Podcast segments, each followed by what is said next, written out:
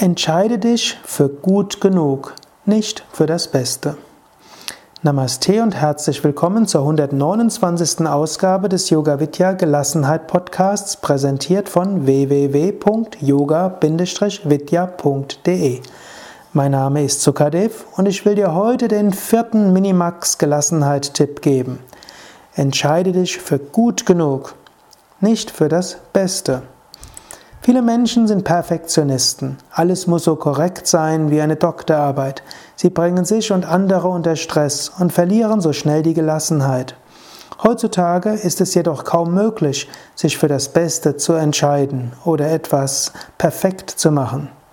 Das beste Handy von heute ist schon in einem Monat veraltet. Der beste Deal von heute wird schon bald unterboten werden. Die beste Wohnung, die du dir ausgesucht hast, kann schon bald von einer noch schöneren Wohnung übertrumpft werden. Mache es zur Gewohnheit. Für die allermeisten Angelegenheiten strebe nach dem, was ausreichend gut ist, nicht nach dem Besten. Suche, wenn du ein Handy kaufst, nach einem ausreichend guten Handy. Suche nach einem ausreichend guten Deal. Suche eine ausreichend gute Fahrtroute oder ein ausreichend günstiges Urlaubshotel. Suche ein ausreichend gutes Hotel im Urlaubsort. Wenn du im Naturkostsupermarkt oder im Kaufhaus bist, musst du nicht die Zeit verschwenden auf der Suche nach dem optimalen Produkt.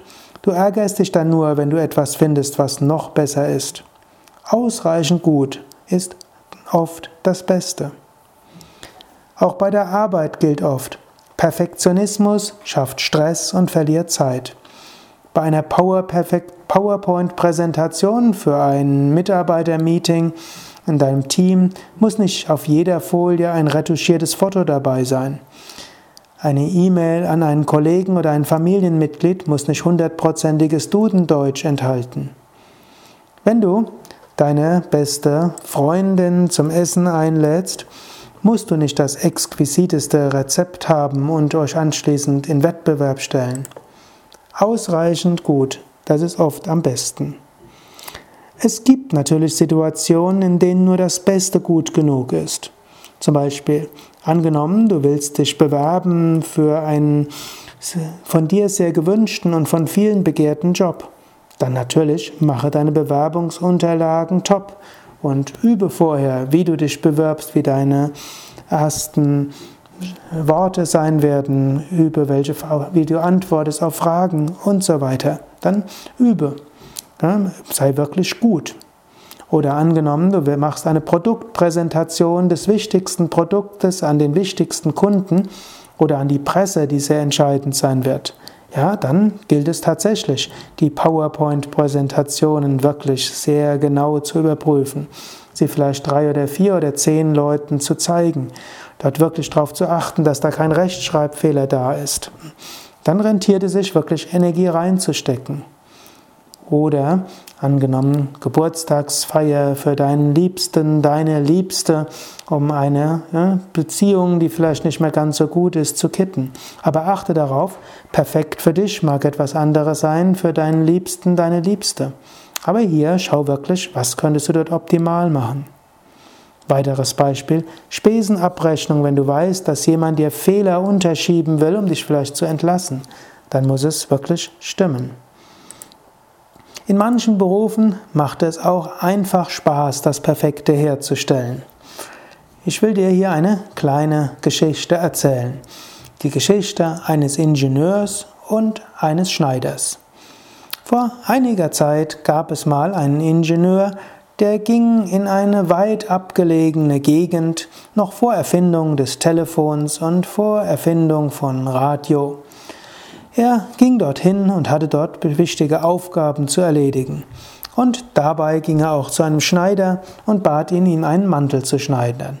Der Mantel nahm genau Maß, oder der äh, Schneider nahm genau Maß und sagte, ja, es wird eine Weile dauern und er wird ihn informieren, wenn fertig ist.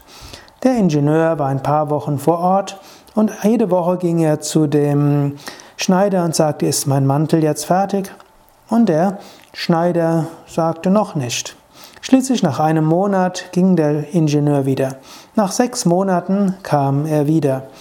Und er ging wieder zum Schneider und sagte, und, bist du jetzt fertig geworden? Und der Schneider sagte, ja, gestern, gestern bin ich fertig geworden. Lächelte der Ingenieur und sagte, hm, Gott hat die Welt in sechs Tagen erschaffen und du hast sechs Monate gebraucht. Lächelte der Schneider und, äh, streift, und äh, streichelte den Mantel und sagte, Schaue dir den Zustand der Welt an und schaue dir diesen Mantel an. Also es mag Situationen geben, wo Perfektionismus angemessen ist. Es mag sein, dass es mal Spaß macht, das Perfekte herzustellen. Wenn du aber feststellst, dass dich zu viel in Stress setzt und dass du dich über viel zu viel ärgerst, dann strebe nach dem ausreichend Guten. Dann hast du genügend Zeit und Energie für die Fälle, in denen Perfektionismus wichtig ist. Und hier mal wieder gleich eine Aufgabe, denn die Tipps sind immer gleich auch Aufgaben. Bis zum nächsten Mal, immer wieder am Tag schaue, ob das, was du machst, du vielleicht zu sehr nach dem Perfekten strebst und ob du nicht einfach nach dem ausreichend Guten streben kannst. Wann immer du etwas kaufst, überlege, was wäre das ausreichend Gute. Wann immer du vor einer Entscheidung stehst, überlege, was wäre das ausreichend Gute. Wann immer du eine Aufgabe zu erledigen hast, egal ob im Job, egal ob in der Hausarbeit, egal wo, überlege, was heißt ausreichend gut in der Situation und wie kann ich es tun, dass es ausreichend gut ist. Das war die 129. Ausgabe des Yoga Vidya Gelassenheit Podcasts, präsentiert von www.yoga-vidya.de. Der vierte praktische Minimax Gelassenheitstipp.